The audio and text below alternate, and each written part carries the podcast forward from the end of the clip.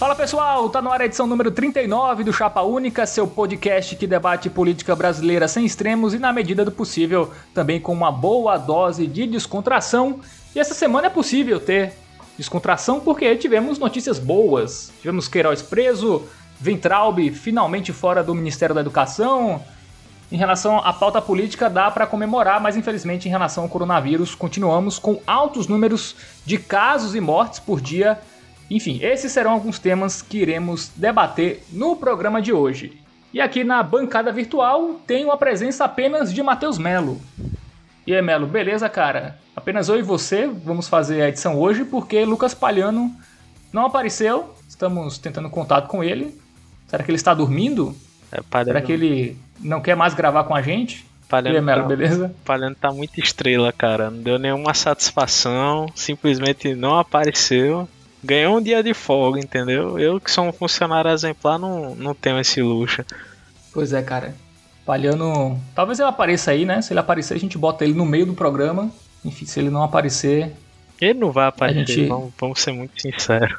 É, eu também acho que não, cara. Eu acho que ele apagou, acho que ele dormiu. Ele deve ter tomado um Rivotril e só amanhã mesmo. Eu que poderia estar de, de atestado médico aqui, com fortes dores, mas vim trabalhar como todo e qualquer trabalhador brasileiro que vai trabalhar doente. Pois é, cara. Parabéns aí pelo seu profissionalismo. A gente podia botar Bruno Ricardo na conversa, né? Vamos ligar para ele agora? Ver se ele atende? Acho que ele não vai atender, não.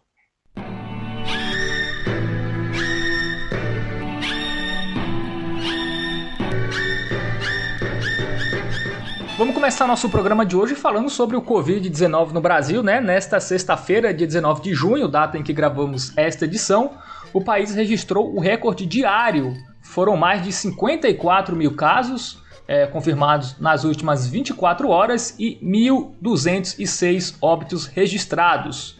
O total acumulado de infectados é de mais de 1 milhão, 1 milhão 32 mil 913 casos e 48 mil 954 mil mortes. Estamos chegando aí próximo da marca de 50 mil óbitos e passamos do número de 1 milhão de casos. E aí, Melo, suas considerações aí sobre essa marca expressiva, né? 1 milhão de casos. Isso com muita subnotificação, né? Assim, a gente já deve estar aí em mais de 1 milhão com certeza. Se não tiver em 3, 4, não duvidaria nada que a gente tivesse até nesse, 3, nesse 4 eu acharia um pouco, um pouco pesado.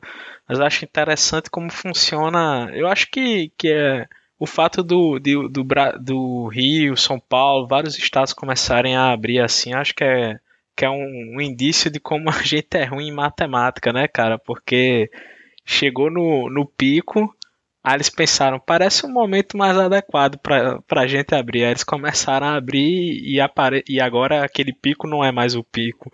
É, sem falar que Rio e São Paulo abriram shoppings quinta-feira passada, né? Então a gente ainda nem tem o resultado disso, né? A gente ainda vai ter na próxima semana e na outra para a gente ter aí um reflexo dessa flexibilização dos comércios em grandes capitais. Né? Então a tendência é a gente não ter nem atingido aí o, o platô, né? Que é como chama aí o pico, enfim, da nossa, da nossa curva. Então, a gente está até estável, né? Eu acho que a média, a média foi muito parecida no número de óbitos, né? Se a gente pegar o número de óbitos da semana passada e dessa. Mas, é, enfim, não dá muito para a gente ter uma noção exata, até pelas questões aí que a gente teve os problemas né, na plataforma do SUS, né, o eSUS, até por isso esse número de 50 mil casos hoje também deve-se a isso. É, alguns estados aí como a Paraíba, aqui nosso estado de São Paulo, tiveram problemas para registrar o número de casos nos últimos dois dias. Enfim, então a gente tem esses problemas aí, fora a subnotificação que a gente sabe aí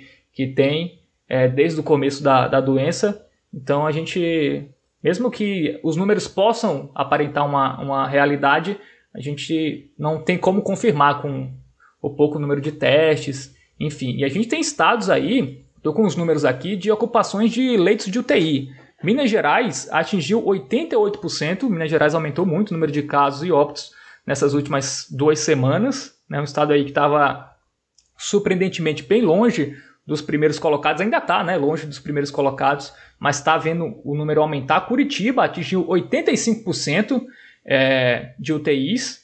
É, o Paraná que está ali lá embaixo no ranking de, de mortes e de casos também.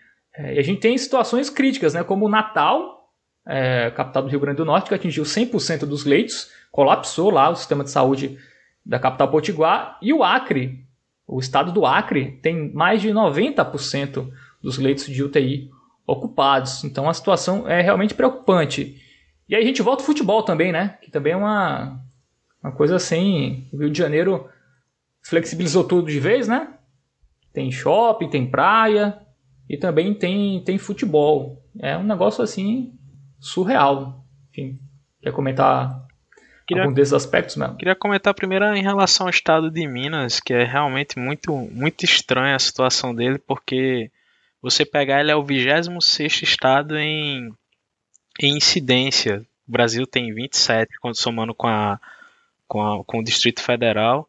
Se você pegar a diferença né, de percentual do, de população para casos, o, o, que Minas representa em população e o que Minas representa em estado, é, Minas é o, o que mais tem a maior discrepância, é menos 8,78% em relação à população e casos. E com relação ao Rio de Janeiro, que é um outro caso que eu acho muito interessante, que é o, que, o único estado que voltou ao futebol, pelo menos que eu tenho conhecimento, sendo que é o estado com a maior letalidade do, do país. É uma situação bem crítica, é quase 10% de letalidade no, no estado. E se você pegar a capital, é de quase 12% a, a letalidade. Inclusive, se a gente pegar só aquelas cidades que tiveram mais de, de mil casos, porque, tipo, quando só tem quatro casos, geralmente morre um, já dá 25% de letalidade, né? Então é interessante você esperar chegar num, num, número expressivo. Então, você tem 11 cidades com mais de mil casos que tem uma letalidade superior a 10%, e seis são no, no Rio de Janeiro, incluindo a, a capital, que foi que é onde é realizada a maior parte dos jogos. Então, muito surreal o que está acontecendo no Rio de Janeiro. É, esse número, essa alta letalidade também acho que tem a ver com. Não deve ser um dos estados que mais testa, né? Eu acho que o Flamengo deve ajudar aí. O Flamengo testa tanto, né? Jogadores, equipe técnica. Eu acho que é o que salva os números de, de, de, de testes do Brasil. É 10% aí é o Flamengo que faz. E 5% é no Jorge Jesus. É né? no Jorge Jesus, é, vale, vale ressaltar. Acho que já foi sete vezes o cara foi testado com um negócio assim. Pois é é, surreal, né? Muitos lugares sem, sem testar e um time de futebol aí testa aí com total condições e recursos. Vamos para a nossa próxima notícia, notícia da segunda-feira, foi a prisão da Sarah Winter, ela que é Aqui no texto está ativista bolsonarista, não sei se dá para chamar ela de ativista, mas enfim, vamos lá.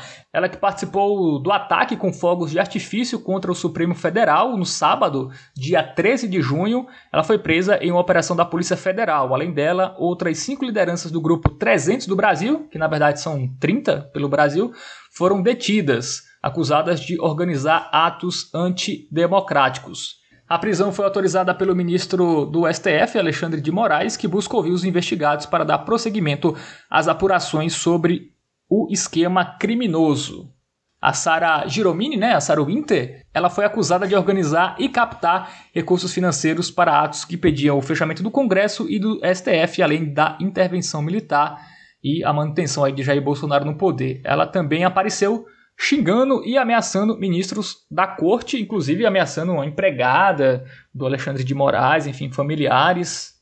Ela deve estar presa, né? Eu acho que isso aí não tem discussão. Muita discussão está tendo sobre essa legalidade né, desse, desse inquérito do STF, porque é o STF que está é, sendo o réu e sendo o juiz ao mesmo tempo, né?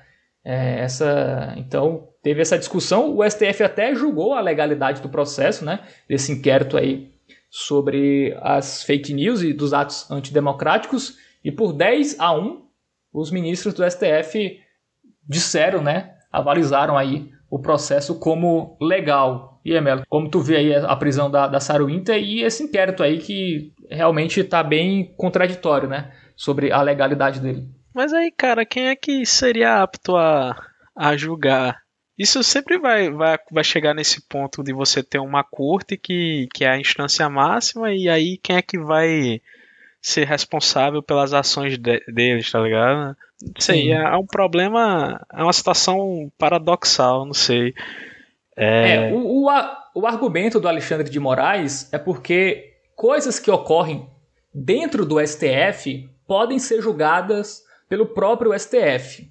Né? Qualquer coisa que ocorra ali, aí a interpretação, pelo que eu li numa reportagem da, da BBC Brasil, é que hoje é, o espaço físico não dá para delimitar, por exemplo, a questão das coisas que acontecem dentro do STF. Mensagens enviadas a ministros do STF é, podem ser consideradas algo que acontece dentro do STF. E aí, essa interpretação do Alexandre de Moraes e dos outros ministros para manter a, esse inquérito aí e a legalidade. E eu, eu também concordo contigo, eu acho que vai, vai ser quem? E a gente está num momento de exceção também, né? Vamos lá, a gente não está em tempos normais. Então, tudo isso eu acho que você, você, conta. Né? Sinceramente, né? eu não entendi qual é a grande problemática. Pode ser porque eu sou ignorante na questão jurídica, mas, tipo, digamos que fosse um juiz de primeira instância que julgasse isso. Dependendo do processo, ia subir para segunda, terceira e depois ia chegar no STF. Então. Não... É porque o processo não foi pedido pelo Ministério Público, né? ou por alguma procuradoria. Essa é, é, é o que os bolsonaristas assim estão alegando para dizer que é inconstitucional. Já o STF dá essa, né? Dessa questão aí do, do artigo, que eu não lembro o nome agora, é, enfim. É, tem um artigo lá que diz que, como eu disse, coisas que acontecem dentro do STF podem ser julgadas é, pelo STF. E essa questão das ameaças, é, que chegou, a, por exemplo, a e-mails dos ministros do, do STF é, caracterizariam coisas que ameaças que acontecem dentro do STF. E aí essa interpretação do espaço físico é, não seria mais válida nos dias de hoje, não teria sentido nos dias de hoje. Enfim, eu acho que ela tá, foi presa, faz muito bem. E o engraçado, né, é que esperava a comoção, né? É, pelo menos eu acho que ela esperava isso, não sei. Desses 300 aí, cara, não, ela não conseguiu subir hashtag, cara. Cara... Teve galera nem para subir hashtag Sara Livre. eu tenho duas dúvidas, na verdade. A primeira é: é 300 do Brasil por conta do filme? Eu acho que é, cara. Eu acho que é. Ok. Engraçado que o Alexandre de Moraes parece o Chestes um pouco, né? é verdade. Lembra a careca dele, lembra o Chestes, então. É, é uma galera, né, que foi acampar lá em Brasília, né? O... Não, eu tô ligado quem eles são, mas eu queria entender o, o nome. Não, não são 300, galera. Assim, é... Então, não por, tem 300 por isso pessoas mesmo. É, acho que são 300. É, eu acho que deve ser referência, enfim. Não, não tenho essa informação, mas eu creio que seja. Ah, o, o, talvez o seja nível... pela impressão que tem pelo menos 300 pessoas, né? Acho que colocaram. O nível intelectual da galera é filme do, do Zack Snyder, mas em, enfim. É. É, outro ponto que eu também levantaria: quem foi que votou contra do, do, dos ministros? Tem essa informação? Foi o Marco Aurélio Melo. É. Ele votou contra. Eu nunca entendo esse bicho. Eu, eu, esse aí eu acho que pode ser o único, o único ministro que realmente se importa com as regras, porque às vezes ele vota para um lado, às vezes ele vota para o outro. Eu nunca entendo a. Não tem um padrão a, os votos dele, sabe? Mas enfim, não, não sou capaz de julgar. Sobre a Sara, cara, eu confesso para tu que eu tenho muita pena dela, assim, sabe? Tipo, eu vi um vídeo do, do Meteoro falando da trajetória, trajetória entre aspas dela parece uma pessoa muito. Sabe aquelas pessoas perdidas na vida, assim, que você conhece? Tipo, eu acho ela muito usada, sabe? Tipo, ela é, é, é como todos os pais pensam que são os filhos adolescentes deles. Que se eles forem pra um canto e tiver todo mundo se drogando, o filho vai se drogar também, tá ligado? No caso da, da Sarah, eu realmente acho que isso é válido. Tipo, se ela tiver num, num grupo sei lá, com um monte de anarquista, ela é anarquista. Aí se ela se encontrar com a galera comunista, ela vai ser comunista. Aí ela teve um tempo dela de feminismo, agora ela, depois teve o tempo dela de antifeminismo, que eu acho que é esse de agora também. Ela é meio evangélica também. Enfim, eu tenho muita pena dela e ela é tipo, ela não tem fã Isso é que eu acho mais, mais deprimente, assim, porque ela tentou se candidatar, acho que a deputada no último pleito que, que teve. Ela foi a única dessa galera, assim, do Bolsonaro que não, que não conseguiu se, se eleger. E, tipo, ninguém se importa com, com ela. Porque, tipo, você pegar o, o Weintraub, pelo menos, o pessoal o que tem de gente defendendo o Weintraub na internet chega até a me estressar às vezes. Mas a Sarah ninguém se importa, cara. Eu, eu tenho pena dela. Eu acho uma pessoa muito usada e ingênua. É, eu não sei, cara. Acho que ela é muito malandra, né? Ela foi. Ela tá indo agora pro que tá. Tá em alta, né? Mudou de lado, era feminista, mudou da água pro vinho, viu Mas que... quando ela era feminista, ela, aquilo não tava em alta, não, pô. Eu, eu acho que ela realmente só do, do, do, que chamarem ela, sabe? Depois de dar uma olhada nesse vídeo do Meteoro, ela, ela é muito besta, assim. Isso não foi nenhum ponto que que abordaram no, no vídeo foi mais eu vendo ela falando assim, é uma, pessoa, parece uma criança, sabe? Não sei, eu, eu acho ela muito lesa assim. Eu acho que ele tira um proveito dela. E dessa galera aí bolsonarista, né? Teve IPF também na casa do Alan Tessa Livre, né? O Alan Santos, também tratando desse inquérito aí das fake news. Enfim, é, o Bolsonaro e essa galera arranjou briga com o STF e a galera lá não vai deixar barato, né? já, já prenderam a Winter, já foram duas vezes lá fazer busca e apreensão na casa do, do Alan Santos. E até um influenciador bolsonarista, não sei se vocês conhecem, se tu conhece, Melo, o Bernardo Custer, eu acho que é isso o nome dele. Tava lá falando que o Bolsonaro não faz nada e as coisas estão acontecendo. Essa ala olavista aí do, do bolsonarismo dos apoiadores, né, já estão começando a, a perder a paciência, porque as coisas estão acontecendo com eles, o Bolsonaro não faz nada, até porque não tem esse poder, vai fazer o quê no STF? Ele, demitiu até o Ventralbe por causa do, do STF, então o Bolsonaro não tem esse poder todo que ele gosta de parecer que tem, né? Os apoiadores estão aí já meio de saco cheio, né? Vamos ver que isso também é, pode é, refletir nesse apoio desses blogueiros aí que youtubers, né, que são bem engajados e fazem a popularidade do Bolsonaro ter um, uma certa consistência, né? Enfim, vamos aguardar os próximos capítulos. Mas eu, eu acho, Fábio, que essa galera é muito menor que o, que o Bolsonaro. Tipo, eles não têm. O único que tem que tem tamanho pra, tipo, largar o Bolsonaro e continuar ok é o Olavo, sabe? O resto eu acho que eles dependem mais do Bolsonaro do que o Bolsonaro depende deles. Tipo, esses, esses blogs aí, eles de repente deixarem de apoiar o Bolsonaro, o que é que vai acontecer? O, a galera que não gosta do Bolsonaro não dá audiência pra, pra eles, eles vão só perder os fãs que eles têm, sabe? É, mas é uma rede, né, controlada pelo próprio Bolsonaro. Esses, todos esses sites, todos esses youtubers fazem parte do, do cerne aí da, da, das fake news, né, do, do gabinete do ódio. Então é uma arma que o Bolsonaro sempre usou. Então eu acho que pode ter aí alguma alguma coisa, né? Se eles verem que tá sobrando para eles e o Bolsonaro não faz nada, né? Pô, a gente tá aí atacando as pessoas e, enfim, Polícia Federal, até vai chegar um ponto que alguém vai ser preso aí dessa galera. Sim, aí vão, vão, vão denunciar o, o Bolsonaro e vai ficar por isso mesmo, pô. Vão acusar o Bolsonaro de alguma coisa e eu, eu, eu, não sei, bicho, eu tô muito cético a respeito de qualquer coisa acontecer com o Bolsonaro. Sim, é. O, o histórico manda a gente ter cautela antes de qualquer coisa, mas eu acho que as coisas estão acontecendo, cara. O Bolsonaro é, brigou com todo mundo ao mesmo tempo. É, STF, governadores, e isso tá meio.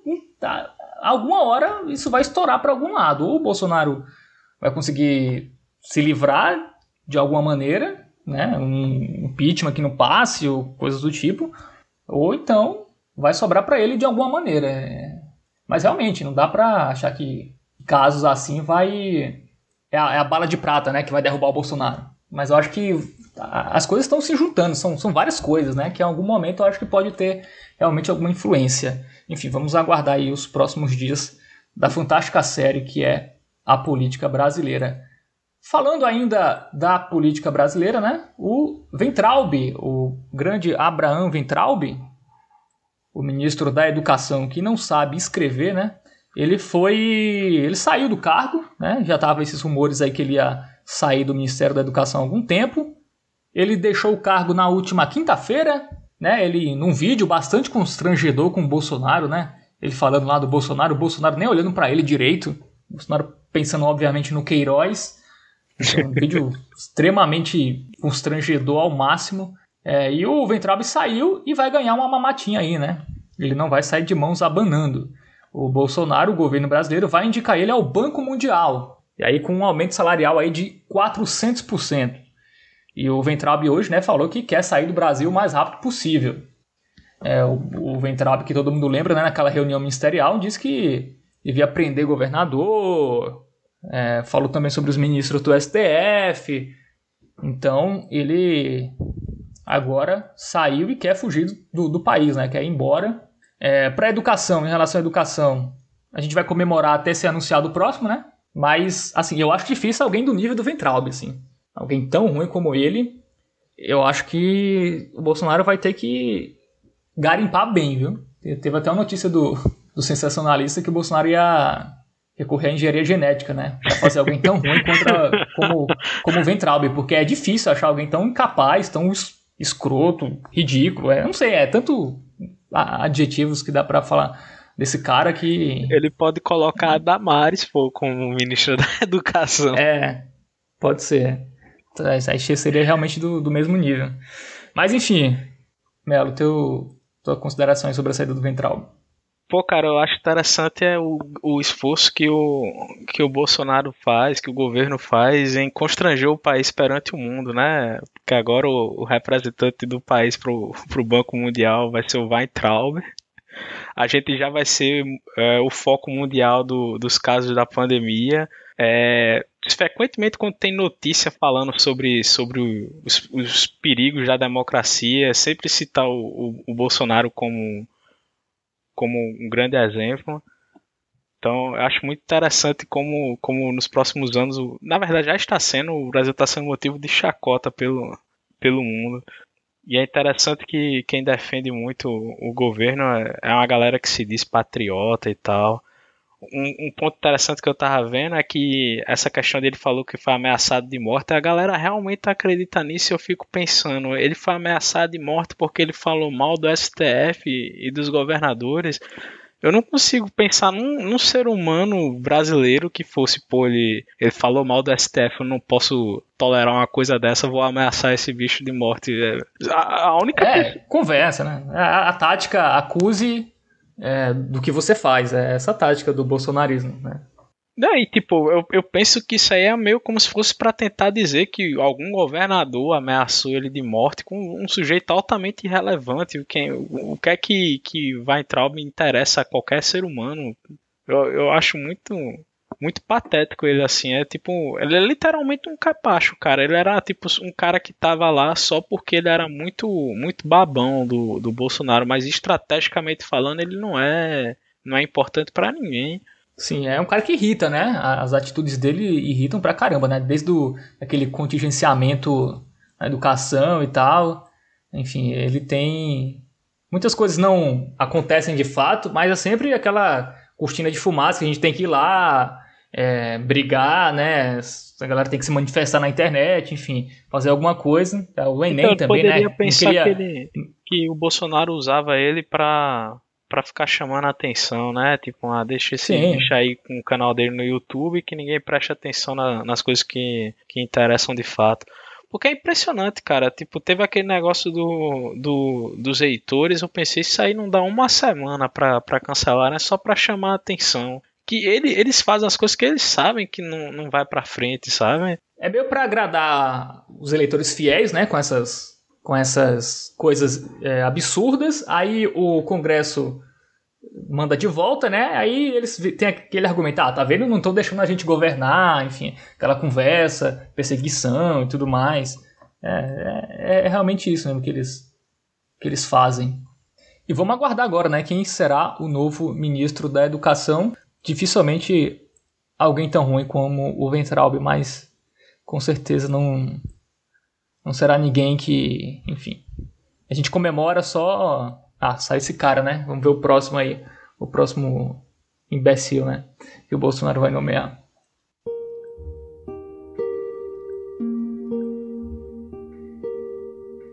E logo após o sim ou não, o nosso querido Lucas Palhano deu o ar da graça. Ele acordou, ele estava dormindo, como a gente falou na nossa abertura. Ele entrou na nossa conversa do Skype e participou do restante do programa, do sim ou não e também do tema principal, além da indicação da semana. Ele acabou não gravando a voz dele no momento em que ele entra com a gente pela primeira vez. Então, esse pequeno parênteses para explicar para vocês que a partir de agora Palhano está na nossa conversa.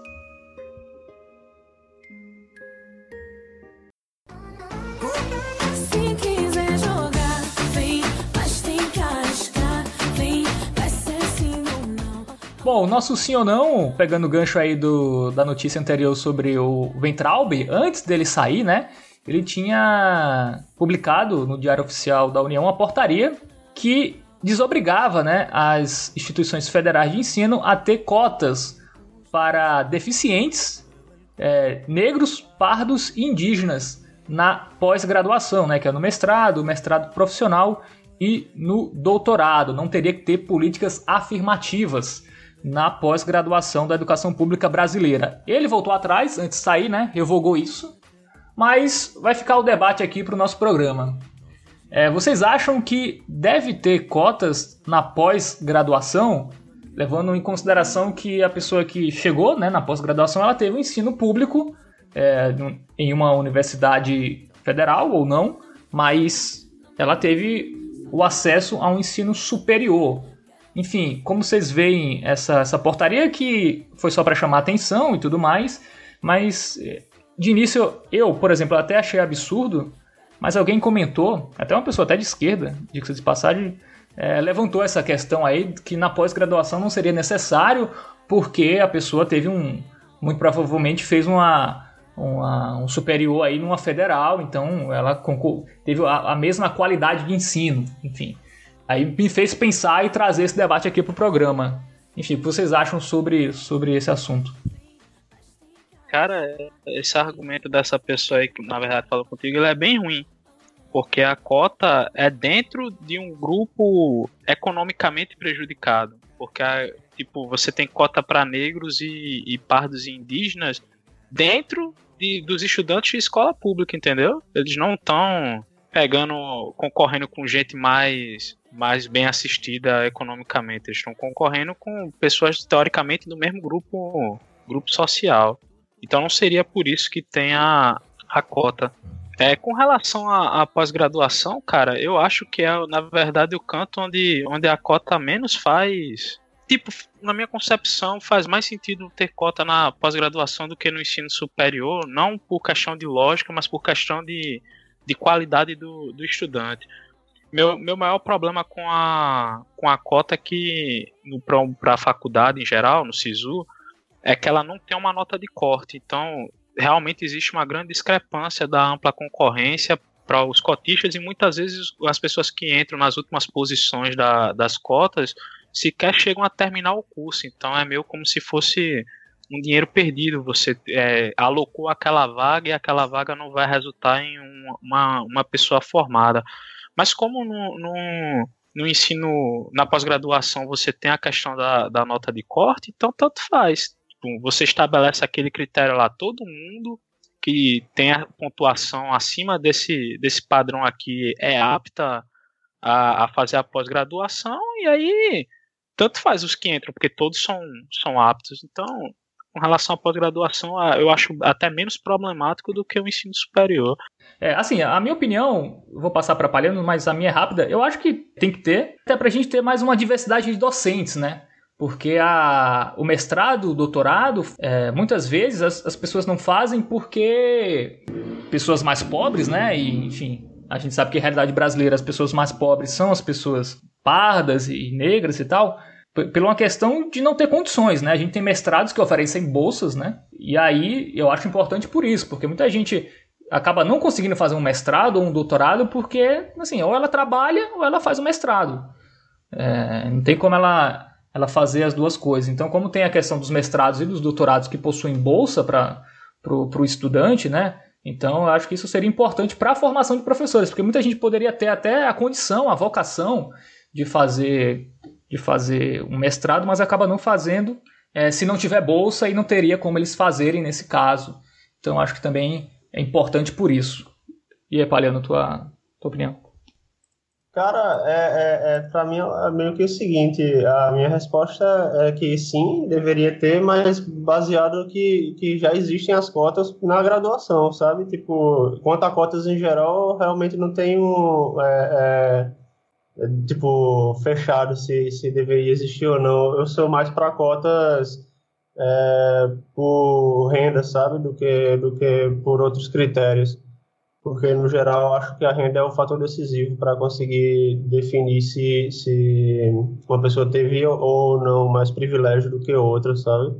Porque, por exemplo, mesmo você fazendo, cursando o ensino público, você poderia, tendo renda, uma, uma boa renda, poderia ter acesso a, a, um conhecimento extra, sabe, por cursinho, preparatório, qualquer coisa assim e tal.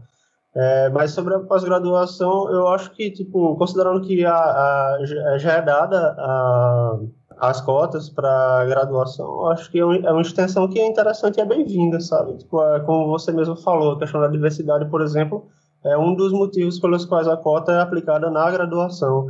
E eu acho que ele continua válido para pós-graduação também, sabe? Então, é, como é, transcende essa questão só da renda e tal, também entra nessa, nesse ponto da diversidade, da pluralidade dentro das universidades e tal, acho que é muito bem-vindo. aí vem todas aquelas questões que, que, por exemplo, o Melo colocou, da efetividade, se de fato as pessoas que entram segundo a, os critérios da, das cotas acabam, enfim, é, como eles é, são inseridos dentro da, da vivência da universidade também conta muito. Mas, no geral, eu acho que é só uma questão de extensão. Eu não vejo como um, um grande problema, não. É, mas eu acho que é mais ou menos isso. Quanto se a, o debate fosse sobre as cotas em si, cara, eu acho que eu diria sim, mas com, com uma dúvida muito grande quando, é, quando o assunto é cotas mesmo. Porque, na verdade, é como você falou, acho que é interessante que, por exemplo, fique a cargo da própria instituição é, se vai ter cotas ou não, dependendo da sua realidade, o que cotas vão ser, sabe? É, como eu, eu tinha falado no programa anterior, sou a favor da descentralização, sabe? Então, eu não acho legal você unificar e, tipo, todas as universidades vão ter é, é, os mesmos critérios. Então, por mim, podiam ter universidades que iam ter mais, iam ter menos, algumas talvez nem tivessem também. É, eu, eu, não acho que caberia a mim ou a uma pessoa decidir para todo o Brasil, sabe? É, qual, qual vai ser esse grau de cotas, porque a realidade de cada região é diferente. Mas é isso. Considerando que as cotas existem atualmente na graduação, acho que na pós-graduação também deveria existir, segundo, segundo critérios muito semelhantes. Na verdade, aqui eu queria fazer só um último comentário. Se a gente pegar considerando que, que o, o, os negros, pretos e pardos, eles geralmente eles habitam regiões de maior vulnerabilidade social e econômica. Então, se você parar para pensar, se eles conseguem é, passar daquele critério que as pós-graduações costumam ter de nota de corte, é, eu me arrisco a dizer que talvez ele seja até um aluno melhor do que do que o pessoal que não, não é cotista, porque ele ele tem que enfrentar coisas como transporte público, demorar uma, duas horas para chegar na faculdade, demorar uma, duas horas para voltar para casa, todo aquele tempo que ele poderia estar tá estudando, se preparando melhor, e mesmo assim ele conseguiu é, é, romper o, o critério que, que teoricamente avalia se você está apto ou não para fazer uma, uma pós-graduação. E sobre as cotas em geral eh, do ensino superior, cara, eu acho que deveria muito ser feito um, um, um estudo a respeito do, de quem está se formando. Tem, tem dois problemas principais. Primeiro é que essa divisão de escola pública e escola particular, sendo que você estudar no Instituto Federal não é a mesma coisa de você estudar num, num, numa escola pública estadual qualquer. É muito diferente. Tanto é que se você for na, na maioria dos cursos de engenharia, os cotistas de, de escola pública, um percentual elevado deles, eles são do, do, dos institutos federais, fizeram geralmente algum curso técnico na, na área. Então, tem, tem diversos pontos para você para você observar. Primeiro é, é se quem está entrando pela cota está realmente é, se formando. Eu tinha um professor de sociologia que ele falava uma coisa muito, muito interessante, que você sempre teve negros e, e pessoas mais pobres na faculdade, mas você não tinha nos cursos mais elitizados, como, como medicina, direito, a, as engenharias em, em geral. E que a cota atendia, teoricamente, atendia muito a, a isso. Só que se eles estiverem entrando e eles não estiverem conseguindo sair, cara, pra, pra mim é, tá, tá sendo inútil no, no final das contas. Dá um programa, né? Essa questão de cotas. Dá um programa inteiro esse assunto. Sim, realmente. Mas todo mundo concordou na questão da pós-graduação, enfim, talvez a gente volte nesse tema em algum programa especial. Bom, vamos falar do Queiroz agora? Eu não vejo ninguém mover nada para tentar me ajudar aí, entendeu? É, ver tal. É só porrada, cara. Caralho, o MP tá com a pica do tamanho de um cometa para enterrar na gente, não vê ninguém agir. Bom, o policial militar aposentado e ex-assessor do senador Flávio Bolsonaro, Fabrício Queiroz, foi preso na manhã do dia 18 de junho, última quinta-feira, em uma operação da Polícia Civil e do Ministério Público de São Paulo. Ele estava em uma casa em Atibaia, interior do estado, o imóvel que pertence ao advogado da família Bolsonaro, o Frederic Wassef. A prisão foi solicitada pelo Ministério Público Estadual do Rio de Janeiro e autorizada pela Justiça Fluminense. Queiroz é investigado aí por participação em esquema de rachadinha na Assembleia Legislativa do Rio de Janeiro, onde Flávio Bolsonaro, filho do Jair Bolsonaro, ocupou a cadeira parlamentar antes de ser eleito senador. O Queiroz é apontado como operador do esquema de rachadinha, na qual os funcionários de Flávio na Leste devolviam parte do salário e o dinheiro era lavado por meio de uma loja de chocolates e aplicada em imóveis. Bom, finalmente né, achamos o Queiroz. Temos aí coisas que só na série Brasil acontecem, né? Ser achado no sítio em Atibaia, né?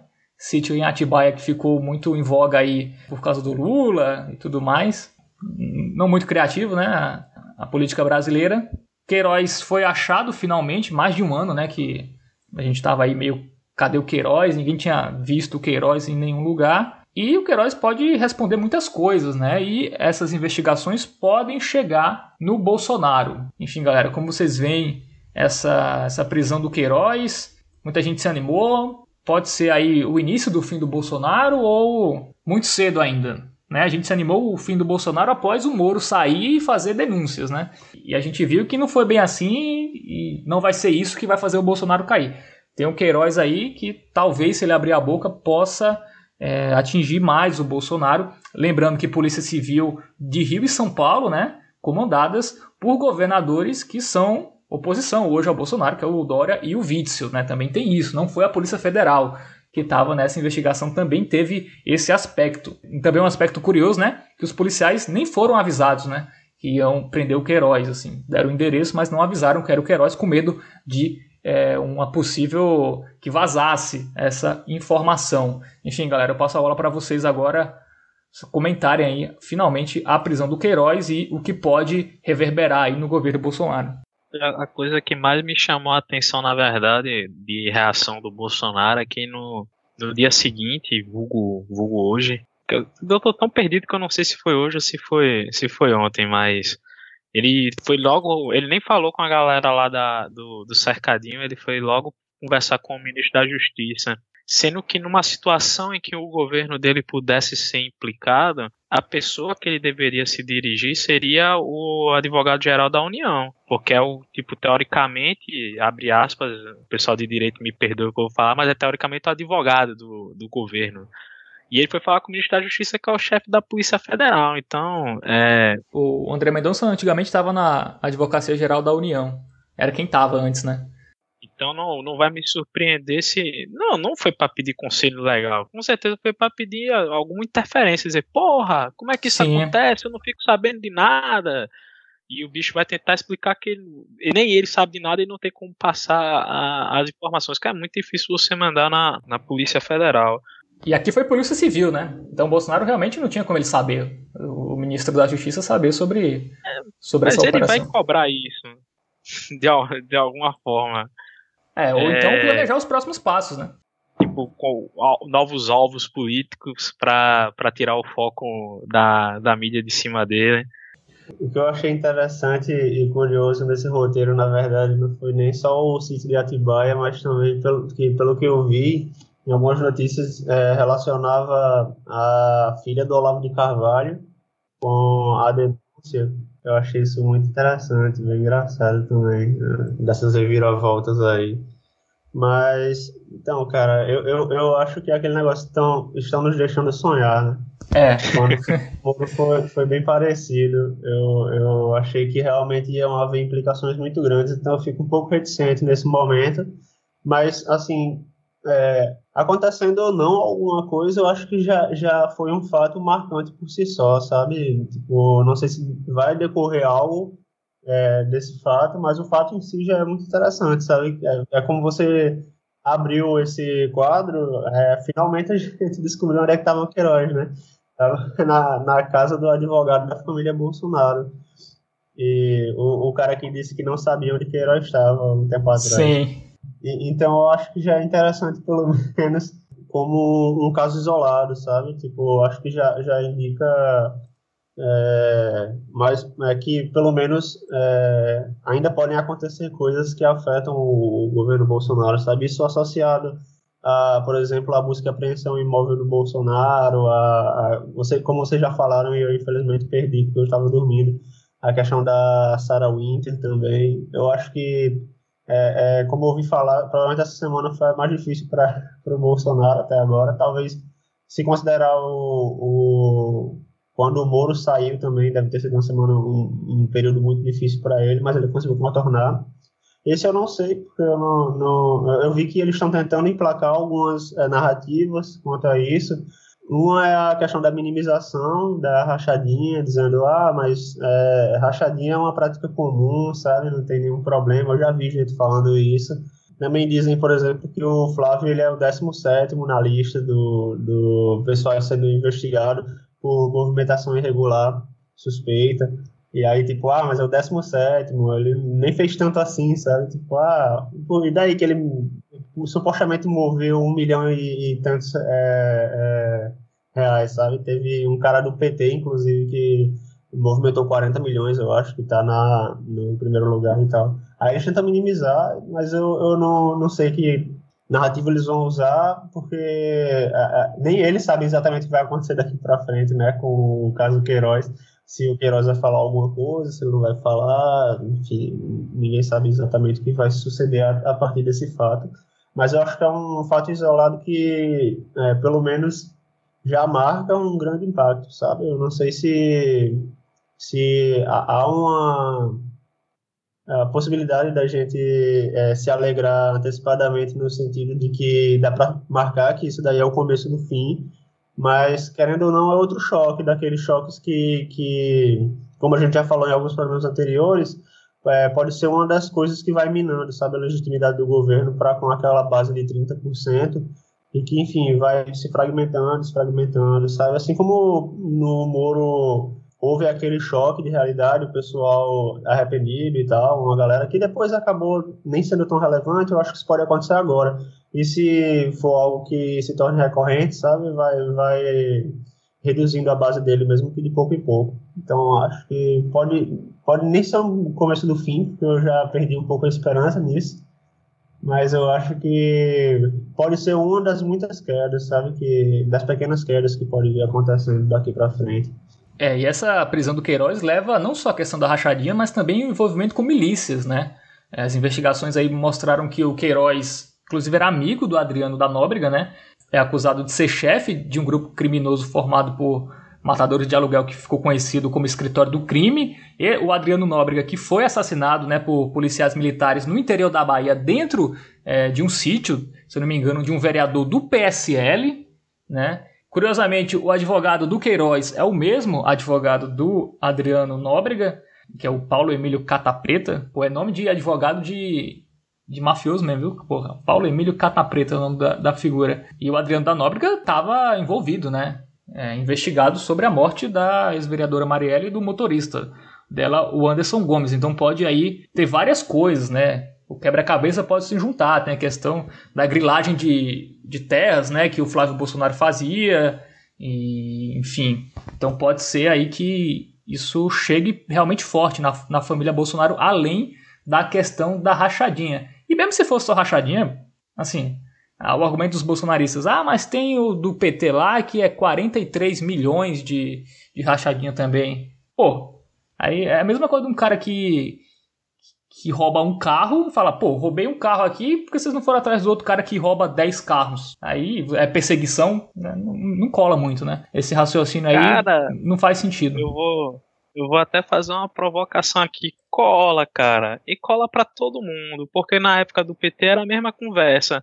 Que estava sendo investigado e reclamava que não investigava a, a outra galera. Não é assim que, que a psicologia humana funciona. E uma coisa que joga muito a favor do, do, do Bolsonaro é, é, a gente já falou isso em programas passados, é que tudo que você pegar de outras pessoas eclipsa o que ele fez.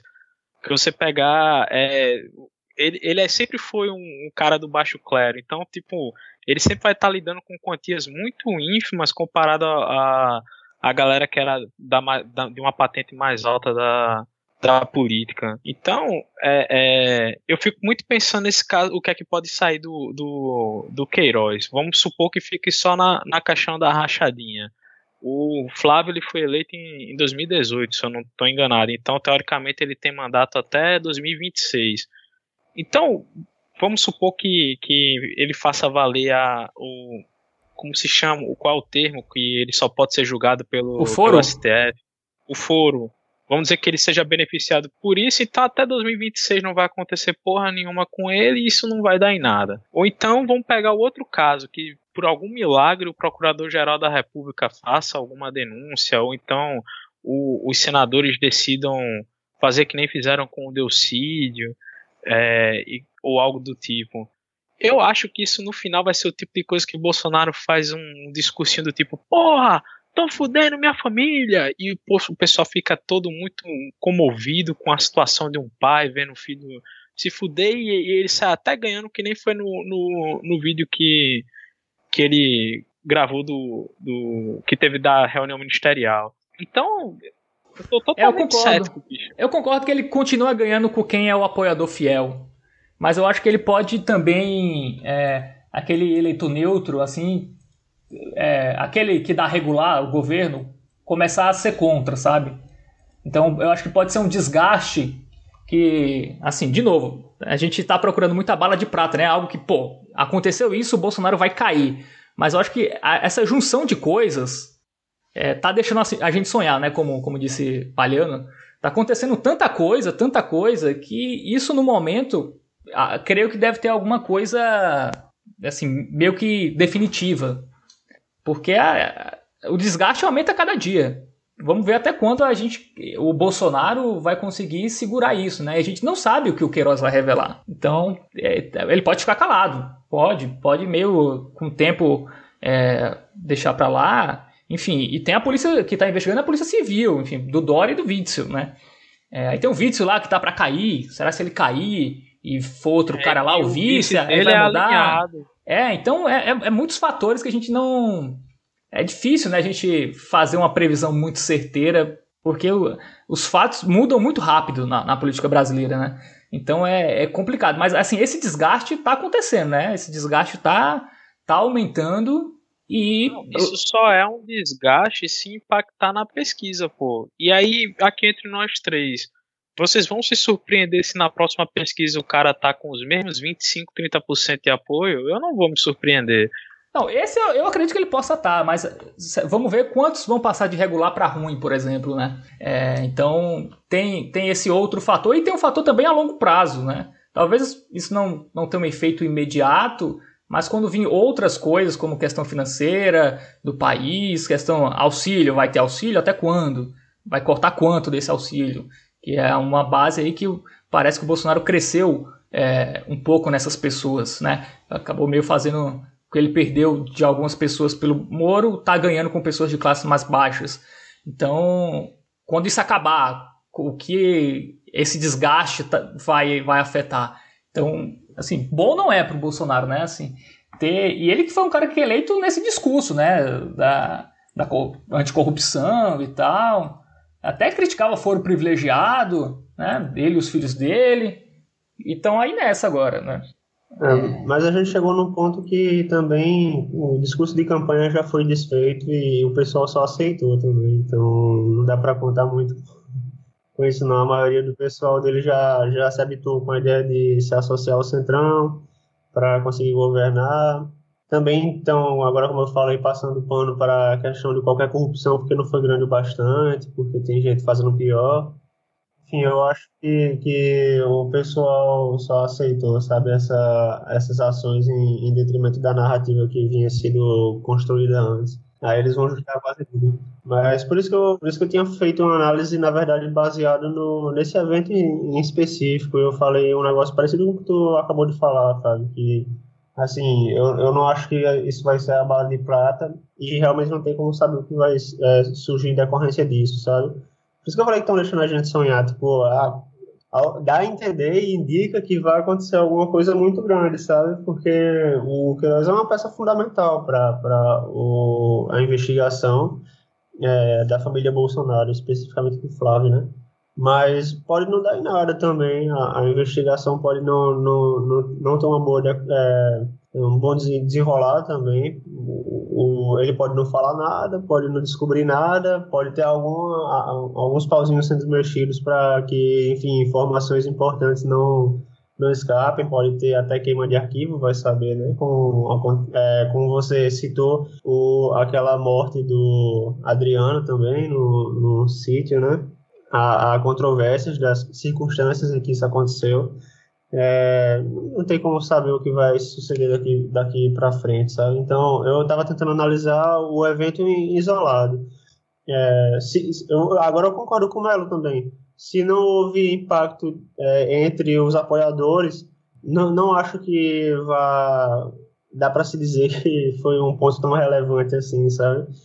É, no máximo dá para dizer que de fato é, um, é parte de um processo de desgaste maior mas talvez em isolado não tenha sido algo tão grande, porque é, a gente não sabe ainda qual foi o impacto frente à, à base do Bolsonaro, e eu imagino realmente que é, vai ter impacto entre o pessoal mais neutro, né? Mas isso daí eu já, já era de se esperar que houvesse essa tendência de polarização, que cada vez mais o pessoal neutro fosse é, é, se tornando oposição, porque meio que é o que vem acontecendo, né? Agora a oposição está cerca de 40 e poucos por cento, Antes estava 30 também, e o neutro ali tá, tá caindo, enquanto a oposição do ruim péssimo está subindo. Então eu acho que essa é a tendência, eu acho que isso é só mais um, um, um agravante para a consolidação dessa tendência de polarização, em que é, cada vez menos pessoas ficam no meio termo e, e a polarização se dá entre os 30% mais ou menos que apoia e os 70% que, que é, são críticos e, e, enfim, são oposição. Mas a, a, a, gente tem que focar também nesses 30%, sabe? Se eles vão se mexer. Porque até agora não se mexeram, sabe? É, tem uma coisa. É, e tem uma coisa desse, desse apoiador do Bolsonaro. É, ele pode se manter com o Bolsonaro, mas quanto ele vai ficar engajado a proteger o Bolsonaro, digamos assim, ou a sair na rua, ou se manifestar, porque muitos já começam a ficar mais acuados, né? Porque, assim, falta. Muitas vezes falta argumento. Quantos desses que, mesmo acreditando no Bolsonaro, ainda vão ter a, a vontade, enfim, de sair na rua aí, fazer manifestação, caso as coisas fiquem feias para o Bolsonaro? Então, acho que isso também pode ter um, é, um efeito nessas pessoas que, mesmo não ficando contra o Bolsonaro, mesmo ainda apoiando, é, o engajamento delas para ser uma voz aí, mostrar a força do Bolsonaro podem diminuir. Então, eu acho que também isso pode acontecer a um médio prazo, né, com, com essas coisas, essa sequência de coisas acontecendo. E lembrando que tem apoiadores é, do Bolsonaro, apoiadores é, raiz, que já estão começando a achar que o Bolsonaro está um pouco radical. Porque as coisas estão acontecendo com o Bolsonaro e o Bolsonaro não está fazendo, assim, teoricamente nada, né? Porque tem apoiador do Bolsonaro que quer que ele é, radicalize mais ainda. Então esse, esse apoiador também está começando a ficar com um pouco de raiva do Bolsonaro isso. Pô, tá fazendo isso contigo e tu não faz nada, cadê? Bota esses governadores na prisão logo, essa galera do STF, porque tem apoiador maluco do Bolsonaro que quer isso, assim. E, e pode ter um, um, um, fator inverso, é, o Bolsonaro não radicalizando, porque ele não tem como radicalizar. Uh, ah, pelo, pelo menos ah, agora, eu acho que o Bolsonaro vai dar um all-in mais para frente, ele vai esperar e também organizar bases de policiais militares, milícias, se ele quiser mesmo dar um golpe, mas também ele está é, esse é, eleitor mais radical também está começando a achar que o Bolsonaro está fazendo nada, cara. Fazendo, tá deixando as coisas acontecerem. O Ventralbe fora, por pressão do STF, por pressão do Centrão. E aí? Tá? Então é, vai ser muito interessante acompanhar esses desdobramentos, né? É, da, da questão Bolsonaro e de tudo que está acontecendo. Mas realmente, é, a gente tem que ter muita calma, que não é assim. O Bolsonaro não vai cair fácil. Não é uma coisa que vai acontecer e no outro dia o Bolsonaro cai fora. Vai ser uma ruptura lenta e vai ser violenta, cara, no mínimo. Acho que um exercício interessante de ser feito é sempre ficar vendo notícia, sei lá, na Jovem Pan, sabe? E ver os comentários assim. A galera defende, tipo, o Weintraub, sabe? Tipo, vamos, vamos combinar aqui. O, o Weintraub ele é muito retardado, pô. Não é, não é uma questão não, de. mas pro de... Olavista, ele faz tudo, faz todo sentido que ele fala. Não, Esse eleitor pô, faz sentido. Não é questão do que ele fala, é como ele fala. O cara parece um nerd, pô. Ele não, ele não é um bom orador, entendeu? De forma que ele, ele ter conseguido cativar o, o eleitor do Bolsonaro, eu acho muito bizarro, assim. Porque o eleitor do Bolsonaro porque, querendo é, ou não, é um cara inepto, assim, e os caras se veem no, no, no Ventrado. Pô, um cara que tá ali, não sabe fazer porra nenhuma e tá ali. Eu também sou um cara ruim e posso estar tá ali também. É meio isso. Não penso isso não, mas tudo bem. Claro que pensam, pô.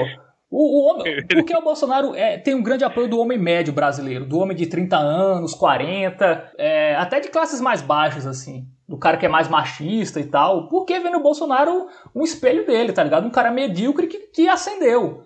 Então, é isso. É, é, a base do Bolsonaro tem muito dessa galera também que se vê no Bolsonaro um cara que não, não tem o melhor português, não fala e tal, tem aquele jeitão de tiozão, que o, a, o público masculino se, se identifica, meio machista, meio racista, enfim, misógino.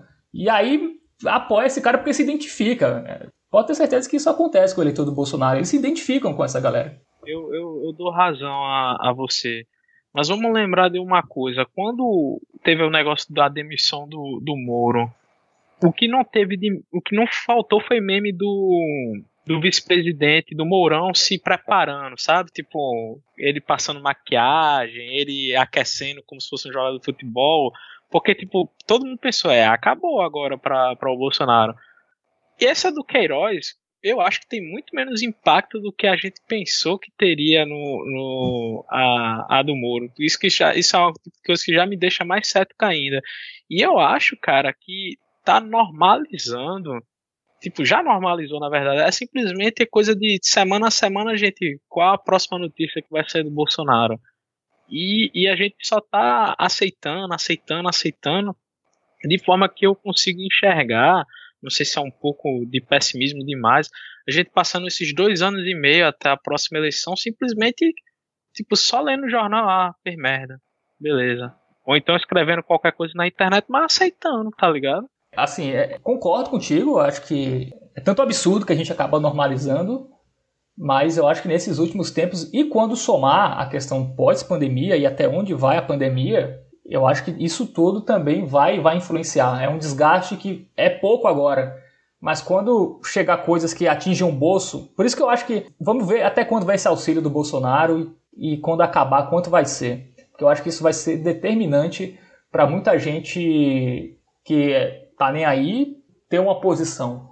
Mas realmente é difícil mesmo, concordo. A gente acha que não vai acontecer nada, porque já aconteceu várias coisas com o Bolsonaro e, e nada. Mas nesse momento aqui a gente tem investigações, né? Que podem atingir de alguma maneira a, a família dele e revelar ligações aí com, com milícia, enfim, caso Marielle que a gente não sabe até, até onde vai.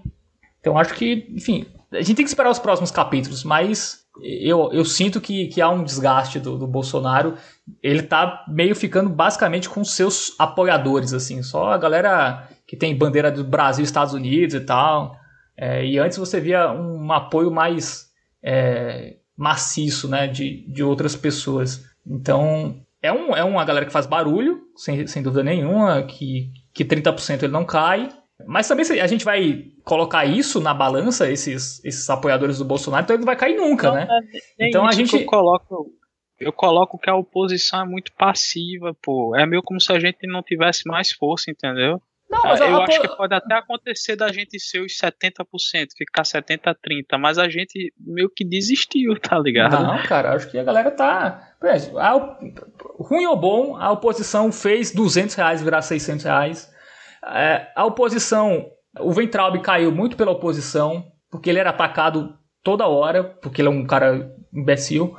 É, o Ramage não, não foi é, na Polícia Federal colocar um laranja lá, que é basicamente o Ramage, mas não foi o Ramage. Tá o inquérito das fake news aí pra cima do, do, da, do gabinete do ódio, isso tá rolando também. Então o Bolsonaro não, não é tá ganhando. Pô. Isso aí são as instituições tentando funcionar. O, não, o, Ramage o inquérito da fake news é da do, do Alexandre de Moraes. Não, mas o, o Ramage foi ação do PDT. É, a questão do, é, do, do, fake news foi a rede que, que entrou. É... Beleza, cara, mas vamos parar para pensar que, tu, que o, a militância do Bolsonaro tá muito. É... E mesmo que não Pô, seja oposição, não as, as, instituições, as instituições estão mostrando alguma força. Sim, então isso já é importante. Não, não, não, precisa ser a oposição.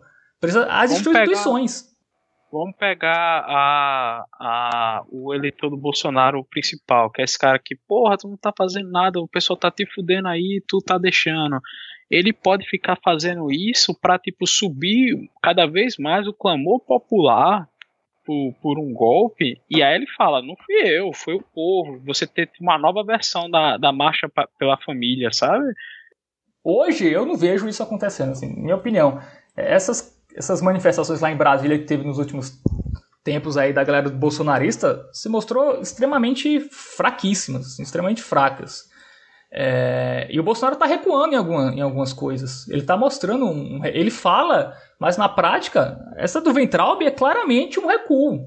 É claramente botar alguém ali que não dê trabalho. Enfim, coloca um cara aí, vamos negociar com o Centrão aí. Porque o Ventralbe estava trazendo, trazendo, muito problema para ele, que o Ventralbe falava demais. Então mostra que ele não está podendo fazer tudo que ele quer. Sim. Cara, tu, tu enxerga assim quando pode ser uma coisa tão mais simples, pode ser só um, um cargo a mais para você dar para um desses partidos, tá ligado? E a gente fica associando pelo fato do, do, do Bolsonaro é, é, tá, tá cedendo à pressão, mas não, não me espantaria, por exemplo, se ele ah, tira Damares e põe alguém do, do, do partido do Roberto Jefferson. Sim, mas ele faz tira... isso por quê? Para manter o cargo, porque ele se sente acuado. Se, se ele tivesse não, todo bem, esse prestígio, ele só, ele só colocava os olavistas. Se ele fosse o, o maioral, ele está precisando fazer isso tá para segurar um apoio para evitar o impeachment. De toda forma, ele está mostrando fraqueza.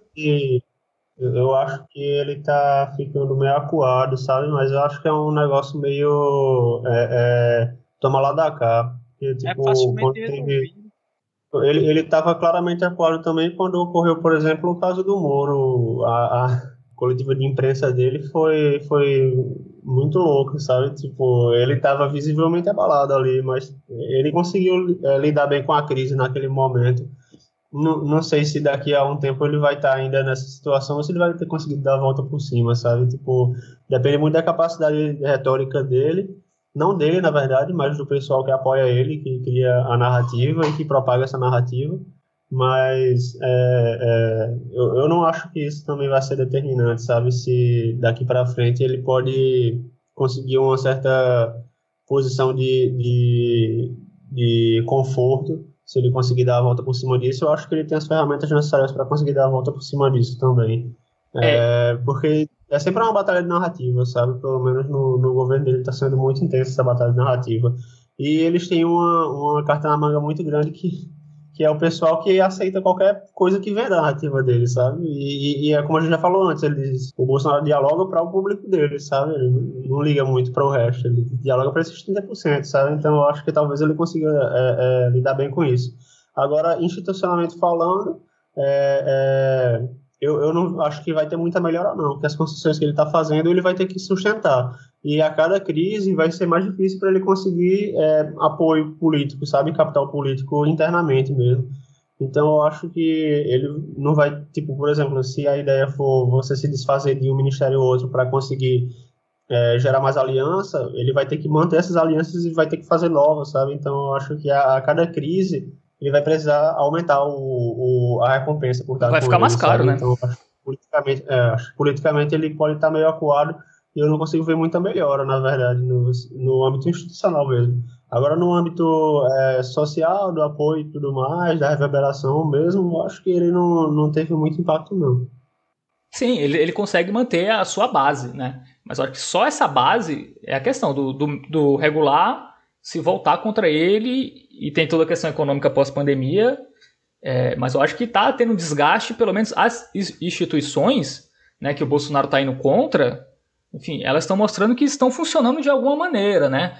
A questão da, da Polícia Federal, os caras estão lá, em locais de apoiadores né, do Bolsonaro, da, da, das questões das fake news, questão é, do STF, enfim, tá funcionando. E cada vez o Bolsonaro mais próximo do Centrão mostra realmente que ele está precisando, porque ele não é o cara que pode fazer o que quer, né? Ele está mostrando que ele tem que negociar com essa galera para qualquer coisa, né? Ele tem esse apoio ali para evitar um impeachment. Então, assim, eu estou mais, é, enfim, um pouco mais animado com as instituições, né? Elas não estão tão frágeis como a gente acha que estava. É, pelo menos essa é a minha sensação. Posso estar errado daqui a algum, algumas semanas, alguns meses, pode posso estar errado, mas eu acho que o Bolsonaro é, não tem essa tá... força toda que essas últimas ações aí mostram que ele não está com essa bola toda é, que a gente imaginava que ele, que ele faz. Que ele só ameaça, cara. Não, de prática ele não faz nada. Essa a gente tá trocando de papel, né, cara? Porque você era mais pessimista, eu era mais otimista, agora eu sou mais mais pessimista. Não, é so, sobre ele cair, eu acho difícil ainda. Eu acho que vai ser um negócio lento e, e para ter a ruptura vai ser difícil. Mas ele, se ele chegar até 2022, que eu acho que se eu fosse apostar hoje, aposto o quê? Ele chega em 2022, eu apostava que ele chega. Se eu fosse apostar hoje, amanhã é outra coisa, né? Porque aqui é política brasileira é uma loucura. É, mas ele vai chegar cambaleando lá, cara. Ele vai chegar ou ele recua de vez, ou vai ser nessa, trocando cargo pro Centrão, ficando cada vez mais caro, e economia vai vir aí, desemprego, pessoas acostumadas com auxílio, enfim, vai ser bem vai ser bem complicado aí a, os próximos passos, né? Mas eu acho que hoje ele não cai. Se eu tivesse que apostar, o que eu tenho de informação hoje, ele não cai.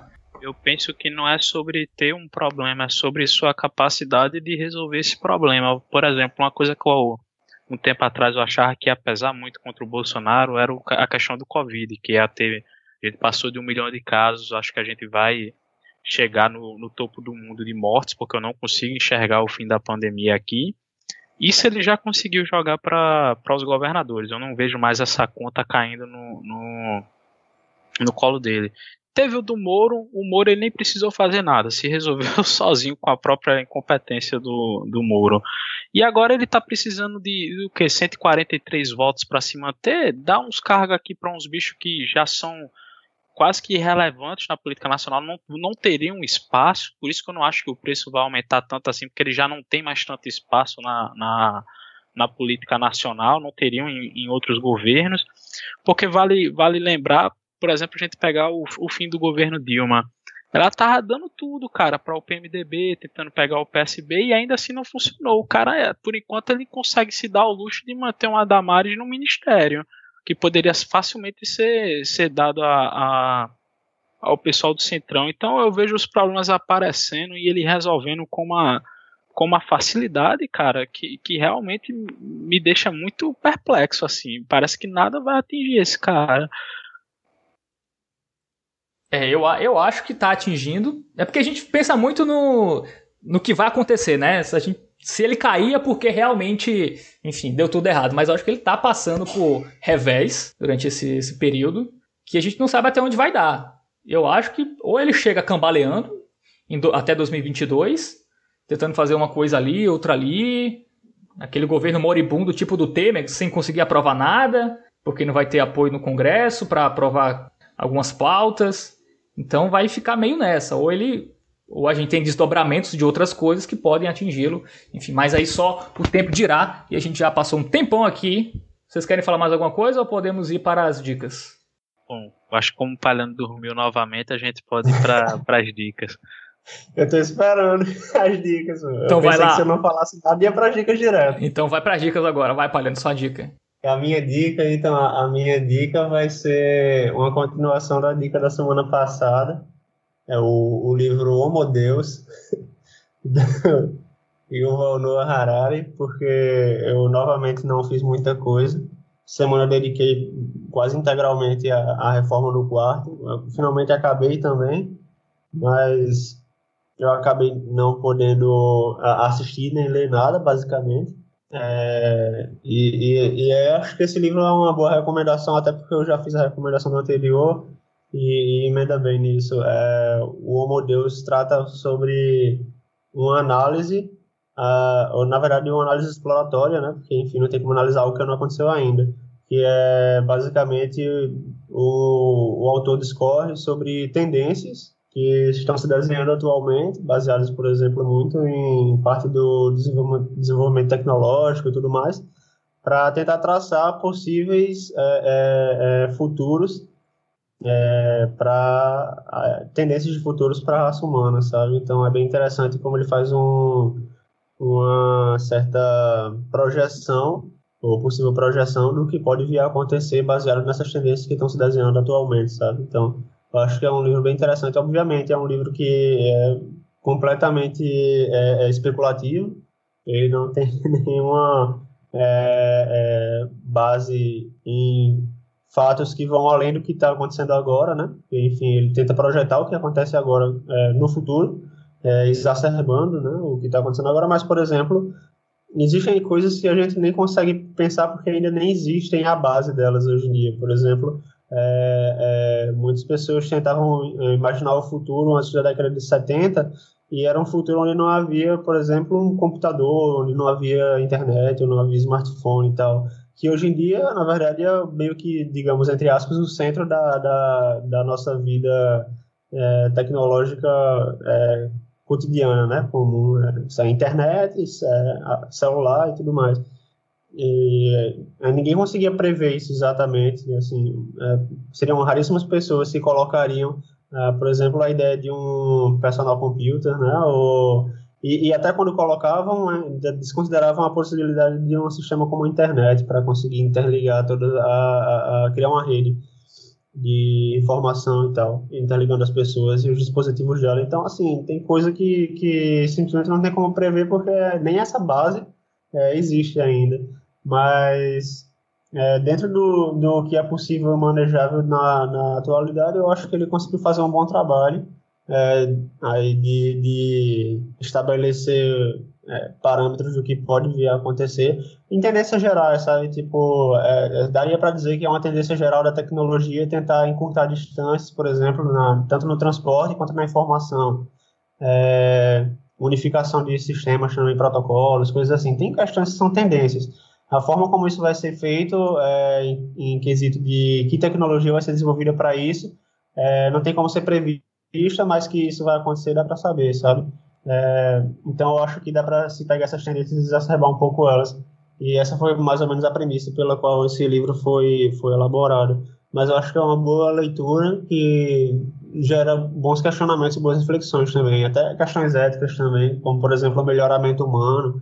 É, pessoas com mais é, capital vão conseguir é, ter um maior potencial, por exemplo, em bioengenharia, vão conseguir é, até onde a gente imagina, né, que possa ser possível desenvolver a bioengenharia, por exemplo, é, as pessoas que têm mais dinheiro vão conseguir fazer melhoramentos, sabe, por exemplo, cognitivos, melhoramentos em, em expectativa de vida e questões assim que vão acabar tipo diferenciando é, os meros mortais e, e as pessoas que têm dinheiro. E esse termo meros mortais pode ser verdade mesmo, porque talvez a expectativa de vida de quem tem dinheiro seja tão grande é, em um certo momento que eles não sejam mais meros mortais, por assim dizer. Então, é, também tem essa questão ética que é abordada, e eu acho que é uma leitura muito interessante, acho que vale a pena. Boa, valeu, Paliano. Bom, eu vou dar minha dica aqui. Eu dei uma dica de um filme do Scorsese semana passada, que foi Ilha do Medo. Eu vou dar uma dica de outro filme do Scorsese que eu vi esse final de semana, que eu revi, na verdade, que foi O Rei da Comédia. Que, pô, é sensacional esse filme, cara. Tinha visto já há um tempo e revi. É... Esse é um filme que, pouco falado até. Ele é considerado um clássico, mas ele, ele é visto por poucas pessoas. Porque na época também não fez um, um grande barulho, mas é considerado um dos cults aí do, do Scorsese. O filme é de 81 e o filme tem o Robert De Niro, que ele faz o papel de um fã de um comediante de sucesso, que é interpretado pelo Jerry Lewis. E o personagem do Robert De Niro, né? Ele é um aspirante a comediante. Ele se acha um cara muito bom e tal. E esse comediante interpretado pelo Jerry Lewis, ele tem um late show, né? Um, um talk show na TV lá. E o personagem do De Niro pede para participar, enfim, fica atrás dele, vai na casa do cara, achando que é amigaço, porque eles tiveram um encontro uma vez, né? E aí ele acha que é super amigos e tal, um negócio meio constrangedor, cara completamente desajustado, meio loucão. E aí o filme é isso, contando a odisseia desse aspirante a, a comediante a ter uma, uma chance, né? A fazer um número no programa de, do cara que ele é, é, fã, que é interpretado pelo Jerry Lewis. Enfim, tá no Prime Video esse filme, vale, vale a pena muito ver. É uma comédia bem, bem tensa, é, digamos assim. Enfim, vai, Melo, a tua, a tua dica. Eu queria antes só falar uns pontos sobre a, as dicas de vocês. Primeiro, a de Palhano, só um comentário que eu acho que não, não é tão imprevisível assim um futuro tecnológico, porque hoje em dia você, você necessita de uma quantidade tamanha de recursos para fazer qualquer mudança que é só meio que você analisar as atividades da, das grandes empresas, sabe? Para você saber qual que é a, a tendência. Não tem mais aquele ambiente anárquico que você tinha nos anos 70, que em qualquer garagem você conseguia fazer um, um computador. E sobre a, a, dica de Fábio, eu nem diria que ele é que ele é fã, cara. Eu acho ele muito megalomaníaco para ser fã lá do, do apresentador. Tem até uma cena que eu acho muito boa, que é ele tem essa coisa de ficar imaginando, né? Coisas que não estão acontecendo, que poderiam acontecer, que é depois ele imagina o, o, o apresentador lá pedindo um favor para ele, como se ele, o, ele fosse maior que o apresentador. Acho interessante essa, essa cena. Minha dica é o filme Brasil, do, do Terry Gilliam. Eu reassisti recentemente. É, é um filme muito interessante. É, falando em filmes com o Robert De Niro, o Brasil também tem o Robert De Niro. E é basicamente é um, um trata de uma, de uma distopia, uma ficção científica. Um, tem vários gêneros ali. Eu acho um filme muito interessante, principalmente visualmente. Mas ele trata de, de satirizar um, um governo totalitário e extremamente burocrático. Acho até interessante ter sido dado o nome do, de Brasil para o filme. É, e aí, dentro desse mundo, você tem uma, uma, um cara que trabalha para o Estado e faz parte dessa máquina é, totalitária e, e, e, burocrática, tentando achar uma, uma mulher que ele vê nos sonhos dele. É um filme bem surrealista, assim. É, por incrível que pareça, é uma comédia. Acho que dá para você dizer que é uma comédia. Então, tem vários gêneros ali embutidos. E é, é um daqueles filmes que você começa assistindo, você já vê que você está assistindo uma coisa diferente, porque o visual dele é muito, muito interessante, cara. Então fica a dica aí, Brasil. Pô, boa dica. Eu não vi esse filme até hoje, cara. Eu ouço falar, mas nunca, nunca parei para ver. Cara, é, é realmente uma coisa de que você fica, tipo, presta muita atenção na direção, sabe? Porque é, é, é, são visuais muito interessantes. A forma como é mostrado, por exemplo, um ambiente de trabalho, você vê que teve toda uma coreografia para ver onde estaria cada figurante, sabe? É, para mostrar tipo o quão caótico aquele, ambi é, aquele ambiente é muito interessante. E tem muito da, das sketches do Monty Python no filme, né? O Terry Gilliam era do, do pessoal do Monty Python e tal. É, é, é um filme muito bom, cara. Muito bem, valeu, valeu pela dica. Eu gosto muito do, dos macacos do Gilliam. Um filmaço. Sim, também, também. Também tem uma estética muito interessante. É. Bom, é isso, galera. Vamos lá, vamos encerrar. Palhano, voltar a dormir, né, Palhano? Liberar você. Tentar, cara. Agora não sei se eu consigo mais, não. é, até a próxima, Palhano. Um grande abraço. Valeu, cara. Até mais. Tudo de bom aí. E Melo falou, cara. Até a próxima. Quem sabe. Bom, a música quem vai escolher hoje sou eu. É, hoje o grande Chico Buarque faz 76 anos. Hoje, 19 de junho, data em que gravamos esse podcast, então vamos encerrar com a música Vai Passar, do Chico Buarque. É isso, galera. Até a próxima semana. E você pode seguir a gente lá no Twitter, arroba chapaunicapod. Eu vou dar uma atenção lá no Twitter, que eu abandonei o Twitter lá. Enfim, vou tentar dar uma alimentada lá, mas sigam lá nossa, nossa conta no Twitter. É isso, galera. Falou e até a próxima semana. Tchau, tchau.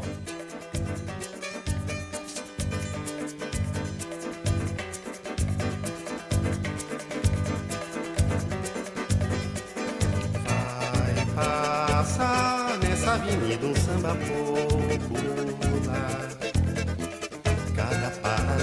Bípedo da velha cidade essa noite vai se arrepiar. Ao lembrar que aqui passaram sambas imortais, que aqui sangraram pelos nossos pés, que aqui sambaram nossos ancestrais. Num tempo, página infeliz da nossa história passagem desbotada na memória das nossas novas gerações.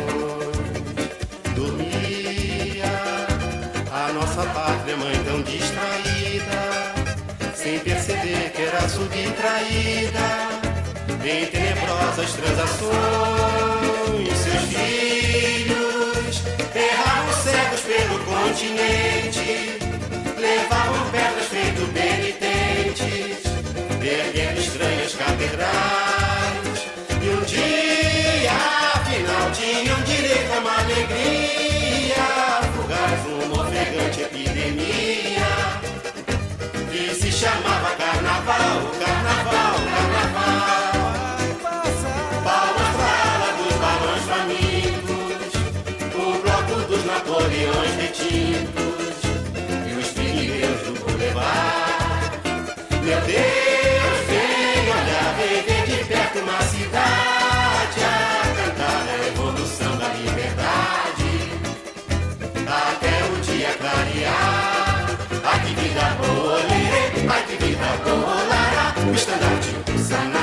geral vai passar. Ai que vida boa, lerê, ai que vida boa, lará. O estandarte do sanatório geral vai passar.